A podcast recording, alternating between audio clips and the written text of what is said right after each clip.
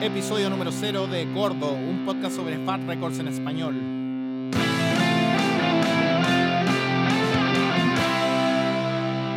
Bienvenidos a Gordo, un podcast sobre Fat Records en español. Este es el capítulo número 0 o episodio piloto. Soy Matías, les hablo acá desde Nuremberg, Alemania, y acá estoy con mi amigo Andy. ¿Cómo está Andy? Hola a todos. Estamos acá desde Santiago representando. Desde Santiago de Chile representando. Bueno, ¿cuál es la idea? ¿Por qué? ¿Quiénes somos? Ya lo dijimos. ¿Por qué hacer un podcast sobre Fat Records en español? Y la respuesta es simple, supongo.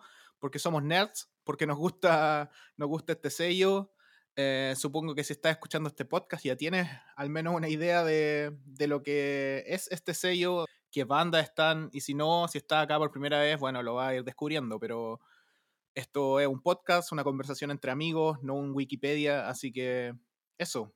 Andy, ¿qué, ¿cuál es tu, tu relación con Fat Records?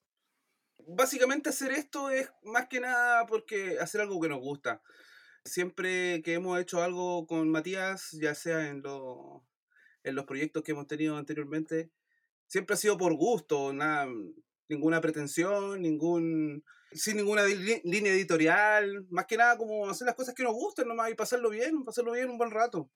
Para nosotros FAT es, una, es, un, es un sello súper importante, es un sello que de, de, cierta manera empezó a marcar nuestra, nuestras adolescencias eh, y, creamos amistades en relación a, esas bandas que escuchábamos, que hasta el día de hoy nos perdura. Entonces, es algo romántico, es algo nostálgico y, y es súper es super bacán que, que, siga activo el sello y que siga editando cosas a cada rato y nada, más que nada eso, como el juego, el juego interminable de, de la música, en verdad. ¿Se podría decir que, que, es tu sello favorito o...? Sí, definitivamente es mi sello favorito es mi sello favorito, de la, e, la, e, la ética que tienen, eh, la política que tienen a la hora de contratar y de contratar y manejar a las bandas. Lo único sí que no me gusta un poco es su postventa, pero eso ya se puede, se puede arreglar un poco. ¿Por qué? Porque, ¿A qué te refieres con la postventa? ¿Con, con, con la venta de disco? ¿Con el shop? Eh, claro, la claro, la tienda. No sé. Eh, la gente se imagina que es Fate, o sea, Fate es un sello grande, conocido mundialmente, pero pero trabajan cinco personas encerrados en una casa o en, una oficina o en un garage. Entonces también es como, imagínate, te están comprando discos de todo el mundo y, y es una locura. Pues. Yo me vuelvo loco vendiendo algunas cosas acá cuando hay mucha, mucha venta, me imagino yo. Entonces las respuestas son tarde, las respuestas son así como ambiguas, como que te mandan un link en vez de responder, ¿cachai? No sé, la postventa, cuando estaba Floyd, estas cosas no pasaban. sí, Floyd, un, un, grande, un grande. Creo que ahora vive en Gainesville. Ahora, como tú dices, son cuatro o cinco personas que están ahí puestas. Yo no sé cómo, cómo ha cambiado, bueno, seguramente ha cambiado por, por, lo de la música digital también el último tiempo, un poco. Eh, yo que vivo acá en Alemania, eh, sé que hubo un, una oficina que duró dos o tres años, que estaba en Berlín, que se dedicaba solamente a hacer promo, no, no venta, promo a la distribución, ni siquiera hacía booking de bandas, porque el booking lo hace otra empresa que se llama Destiny Booking. Y bueno, después de que hubo ese boom de la música digital, primero con la piratería MP3, la, la, Napster. la tienda cerró. Napster, sí, ahí está, estaban los de Offspring, ¿no? Metallica. A favor y los de Metallica en contra. Qué poco pan. Oh, muy, muy, payaso, payaso. En fin, en fin, sí, ellos, ellos también tienen un, un, un, una relación especial en Japón también. Entonces, eh, quizás más adelante podríamos contactar a Armando, amigo nuestro que estuvo en las oficinas de, de FAT. Claro. En algún momento poder rescatar su experiencia, contarnos un poco cómo maneja. Creo que me dijo que no pudo comprar nada porque, eh, ¿cómo era? No sé si solo recibían efectivo, algo así, y no se podía comprar con tarjeta, algo así, algo así. Ellos tienen una, una, tienda, bueno, la oficina la abren como tienda creo que una vez cada dos semanas, antes, antes de la pandemia, y a veces hacían como release, release show y vendían la, la, las copias de colores especiales para la tienda, y creo que el Armando me contó que él estuvo claro. otro día que no estaba abierta la tienda, y fue a golpear y, y las personas no, no, querían abrir, es decir, eh, porque vienen todos los días personas, así que el Armando le estuvo llorando un poco diciendo, claro. yo soy de Chile, vine desde muy lejos, a pesar de que eh, ya no vive en Chile, pero bueno, Se hizo, se hizo ahí el sudamericano pobre hasta que consiguió entrar. Consiguió entrar. Le vamos a preguntar que nos envíe un, un audio por WhatsApp y lo, Exacto. Yo voy a encargar de eso. Bueno, como dijimos, no, no, somos Wikipedia, pero seguramente un poco de contexto. Fat Records empezó el año 90 en San Francisco, en California. Era como, como uno de los seis, bueno, después de Epitaph, uno de los sellos más importantes de punk melódico, por decirlo, a pesar de que se, se diferenciaba un poco de Lookout Records, que estaba atravesando el lago, en el fondo, en Berkeley, California, a una hora más o menos. Entonces ahí hay un par de, de bandas que también han estado en los dos sellos que y bueno, al principio eh, comenzó por Fat Mike en NoFX y su entonces novia Erin. Ex. Eh, y eso es importante. Sí, es importante porque mantienen una relación de negocio hasta el día de hoy y eso también habla bien de ellos. o sea, no, bien. Eso. Sí, a mí me gusta resaltarlo también porque por lo general se dice Fat, el sello de Fat Mike, que bueno, es porque la persona más, más importante conocido por NoFX, pero el que, la que lleva el negocio por lo general es Erin. Fat Mike elige un par de, de bandas, se, se, metió mucho en la producción, ¿no? También Fat Mike al principio, a veces, ahora cada vez menos, pero bueno, empezó ahí. Creo que eh, em, eh, reeditaron un 7-inch de, de NoFX y el primer EP fue The Longest Line. The Longest Line, el debut del El Jefe. El debut del Jefe, Claro. El debut del jefe no FX. Sí, eh, yo tengo algo que decir al respecto eh, con, con, sobre Erin. Ellos siempre dicen en varias entrevistas que, que, el sello FAT no hubiese sido nunca FAT lo que es, lo que significó y lo que ha sido, si no fuera por, por, por ella. Porque Fat Mike se dedicaba más que nada a pasarlo bien, a salir de gira, a grabar sus discos, a, a tocar canciones, pero la que se tenía que llevar el trabajo fome de facturar, de cobrar, de pagar, de organizar, todo lo que es la logística lo hacía ella. Po. Entonces al final ella es la verdadera jefa en teoría. Po. era, era, era, encargado más de la parte artística y no podía haberlo hecho de otra manera si no hubiese sido por ella. Sí, supongo que Fat Mike era el primer contacto con las bandas, a pesar de que las últimas bandas que han sacado como Bomb Pops son deseos de Erin, por, por decirlo así. Sí, y... sí, bandas de chicas, en verdad. Lo mismo que eh, Bad Cop, Bad Cop y eso. Claro, eh, de hecho tuvo, tuvo un sello, ¿no? Tenían dos filiales. Eh, Fat Records tuvo una que se llama Honestones, que era un poco pop punk, como las bandas post Lookout Records, cuando pasó todo esto en Lookout. Y también la filial de Erin se llama Pink and Black Records y tenía solo bandas con chicas, ¿no? Ahí estaba Dance Hall Crashers. Bueno, vamos a hablar de eso en algún capítulo. Stilt, sí. Ellos lo definen. E, ellos, lo, ellos, lo, ellos lo definen eh, porque Fat Mike nunca quiso eh, que Fat dejara de ser un, un, sello propiamente tal pan rock, ¿cachai?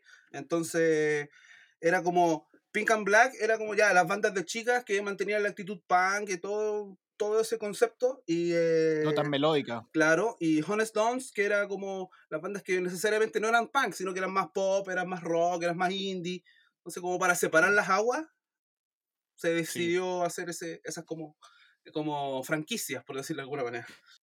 No me acuerdo qué bandas pasaron de alguna de las filiales a ser Fat. Después solamente me acuerdo de Matt Cadiz, que sacó el primer disco de Non-Stones, y después pasaron a Fat Records. Pero... Ahí, ahí estaba Bad Astronaut, Limp. Limp, gran banda, gran banda. Diesel Boy también estaba ahí. Diesel Boy, eh, Squirt Gun, que también estaban en Lookout Records antes.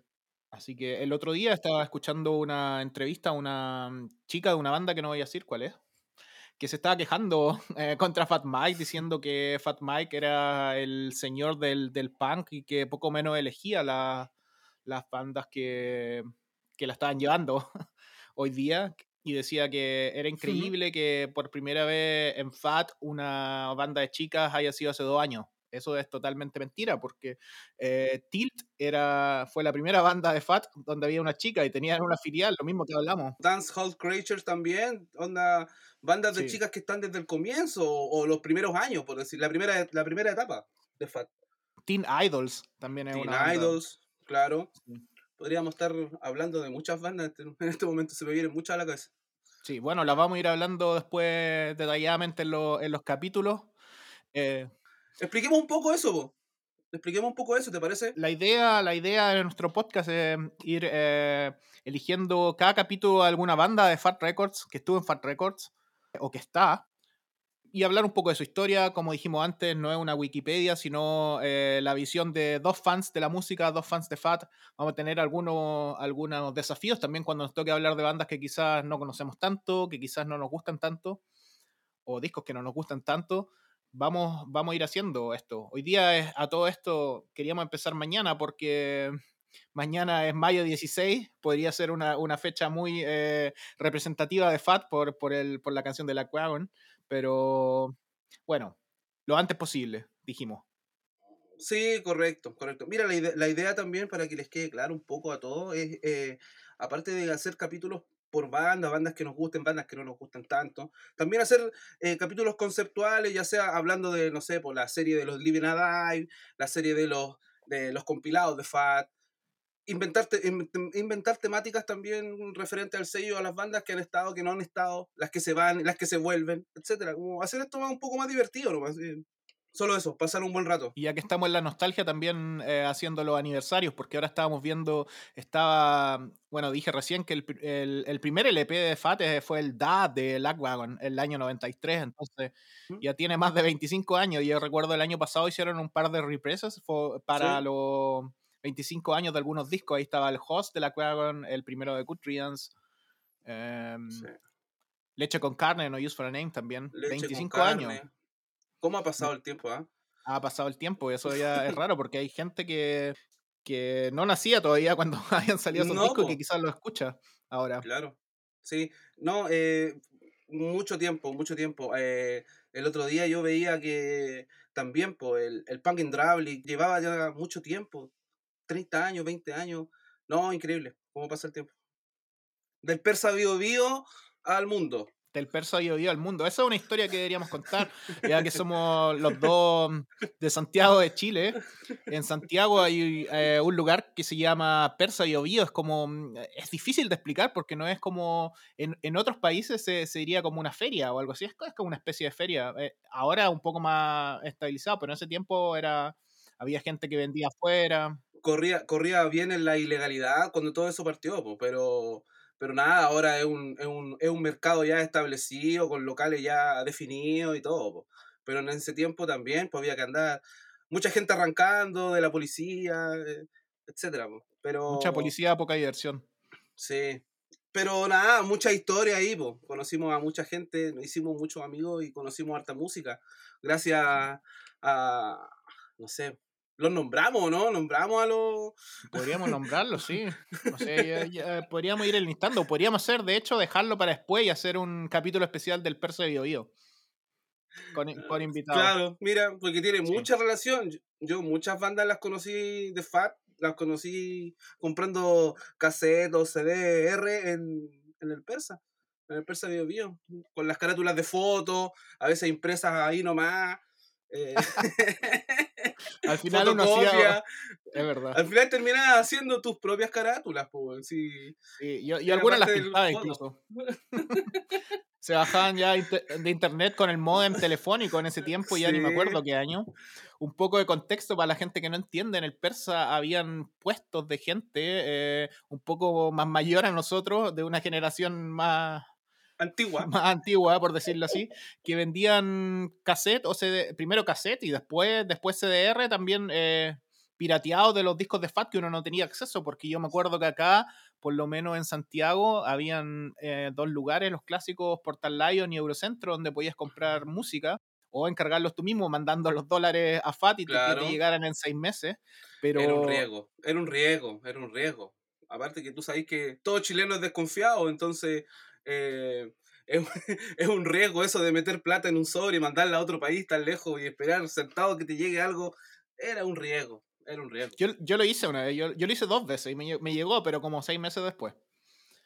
Sí, no, demasiado. Pero un poco para entender, en ese tiempo costaba un cassette original de Fat Records 6 mil pesos de, que son 10 dólares o 10 euros más o menos, de la época, o sea, estamos hablando de hace 20 años. Y un, un cassette pirateado costaba mil pesos, o sea, dos dólares. hay una historia, hay, hay una historia, hay una historia. Yo no sé si es tan real o no, pero es como más que nada como un mito urbano a estas alturas de la vida. Que una, una, una, una gringa que trabaja en FAT o que trabajaba en FAT vino a Chile. vino a Chile en algún momento, no sé a qué vino, eh, eh, vacaciones, eh, trabajo, estudio, no tengo idea. La cosa es que descubrió que aquí se distribuía de esa manera la música para tener, no sé, pues, más barato, de pirateado, pues, en teoría, ¿cachai? Y esta mina compró un par de ediciones, pues no sé si se las compró al peruano, no sé si las compró en el Persa Bio no sé si las compró en el Eurocentro, no sé dónde las compró. Pero después hay un mito que aparece Fat Mike con este cassette pirateado, ripiado, ¿cachai? Así como diciendo casi que así se distribuye nuestra música en Sudamérica, en Santiago de Chile. Igual es como, es como, chistoso y, y, vergonzoso al mismo tiempo, pero no, lo encuentro bacán. Yo eso yo lo, yo lo escuché, también lo escuché. Le vamos a preguntar a Carlos, porque Carlos em, de Inhumano eh, conoce esa historia seguro. Y yo no sé si la escuché de él, pero se la, se la voy a preguntar o lo, lo, vamos a invitar un día para que hablemos, hagamos un capítulo especial del persa. Sí, sí, tiene que estar, tiene que estar Carlos. Un saludo a Carlos y a, un saludo a Carlos y a Charlie, con, somos vecinos ahora, ahora que entramos en este mundo del podcast, somos vecinos con su, su podcast que ellos tienen, Traidores. Saludos a ellos. Eso mismo te iba a preguntar, Andy, em, ya que toca el tema, el podcasting no es nuevo para ti, ¿no? Ya había había sido un dinosaurio del podcasting hace cuántos años, ¿10 más años? más o menos, ocho años. Hicimos una serie de podcasts con Mixtape Lovers, em, capítulos que grabábamos en mi casa con amigos, invitábamos a bandas. De hecho. Teníais de esos micrófonos de computadores, esos blancos que parecían cuchuflío, ¿no? claro, y, unos, y unas, sillas, unos pisos muy malos también que Armando compró terreno en alguno de los capítulos. Él se acordará perfectamente. Armando se cae siempre. De curado, sí. Sí. Saludos a él, donde quiera que estés, en la isla de, de Frodo. Eh, eh, sí, sí, hicimos creo ocho, ocho capítulos y hay un capítulo que duró tres horas y que se nunca vio la luz porque, porque terminó muy mal. Terminamos hablando mm, cosas que no correspondían y nunca vio la luz. ¿Se pusieron a pelear? No. No, no nos pusimos, no, nos pusimos a pelear, pero eh, ya algunos integrantes de la conversación ya estaban un poco más borrachos, entonces no, no quisimos exponerlos tanto. Okay, Creo que los tengo por ahí. Eso debería ver la luz en algún momento. Saludos a, saludos a Paulo. Al Paulo lo vamos a invitar también, ¿no? Para que, para que nos haga lista. Claro, bueno para las listas el hombre. Ya, volvamos, volvamos a lo que estaba. Eh, yo te quería preguntar algo porque estábamos empezando al principio hablando de algunos sellos relacionados, dijimos Epitaph, Lookout, relacionados por la época, ¿no? Eh, el, sonido de Lookout es muy, muy, muy, eh, por decirlo así, se puede identificar muy fácil. Eh, ¿Crees tú que hay un sonido Fat Records también? O... o sea, yo creo que ahora, ahora 2021, no lo sé. Pero sí creo que, no sé, 10 años atrás, o 15 años atrás, sí, definitivamente había un sonido Fat. O sea, todo el mundo, todo el mundo criticó también de que casi que todas las bandas eran iguales y que ir a un concierto era como escuchar el mismo concierto cinco veces, pero...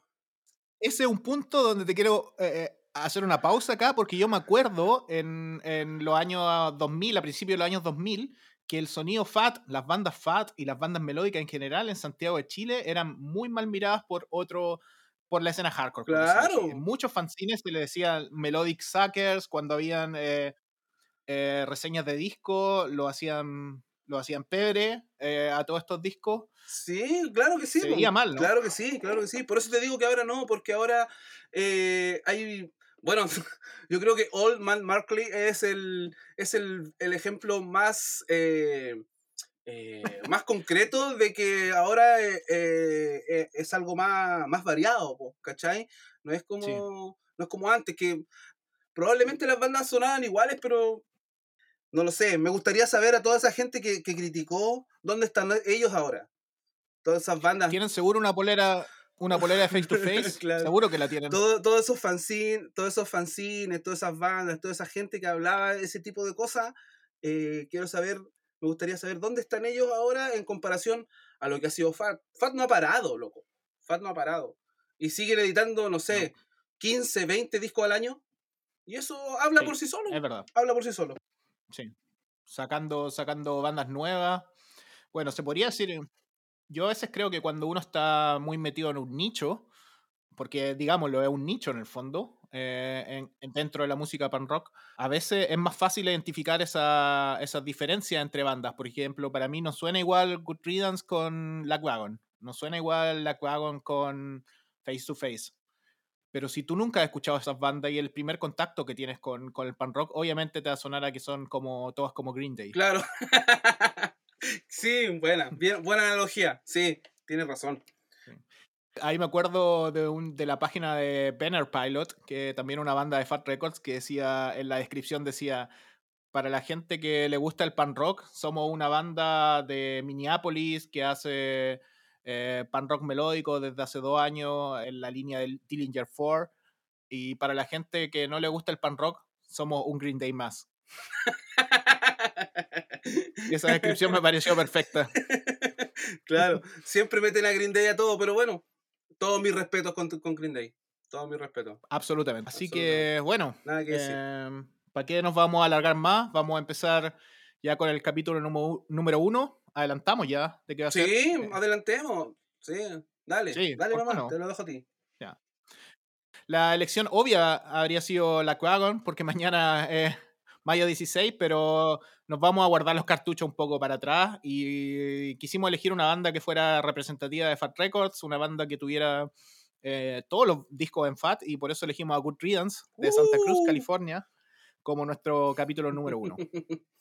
Bueno, Andy, antes de que nos despidamos para que la gente empiece a contactarnos, a escribirnos cosas, están todos invitados igual a que nos escriban por redes sociales, personalmente, envíennos mensajes de voz. No, como dijimos, no somos Wikipedia, así que si nos equivocamos, envíennos los disclaimers, todo lo que quieran eh, y serán aquí comentados. Eso deberíamos hacer una sección de contacto al final, ¿no? El capítulo que la gente nos envíe los mensajes de voz para que Armando, Armando nos cuente la historia, por ejemplo. Claro, sí, podríamos hacer esa sección al final, antes de despedirnos. Podríamos eh, reproducir algún mensaje que siempre que esté dentro de la línea del programa, pues claro, no vamos a subir ofensas personales y ese tipo de cosas. ¿Para no, Eso. ¿Para qué? ¿Para qué?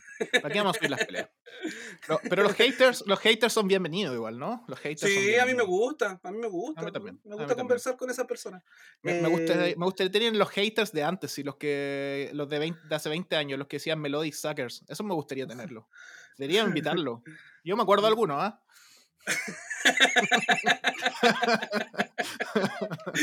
Perfecto, perfecto, perfecto. Esto va tomando un buen ritmo. Eh, claro, eh, ¿cerramos entonces el capítulo piloto? ¿Lo cerramos? ¿O, o, se pasamos de largo? ¿Cómo, cómo que, ¿Qué crees tú? Yo solamente quería recordar si teníamos algún medio para contactarnos. Sí, correcto. Tenemos el Instagram, que es gordo.podcast. Y tenemos el correo, que es hola.gordo.podcast de hecho, lo vamos, lo vamos a confirmar de todas maneras porque está todo esto tan nuevo que el Instagram sí, correcto. el correo lo confirmé en la mañana. ¿Es ese entonces? Ese entonces. Listo, perfecto. Métanse al Instagram. Bueno, si, si ya están escuchando este capítulo es porque está en Spotify, Apple o en alguno de los distribuidores, así que ahí va a haber un link, obviamente, de la, de, de, las redes sociales y cómo contactarnos. Así que eso, nos despedimos y ya, nos vamos entonces. Ya. Nos vamos. Ya. Nos Chao. vemos más rato. Chao.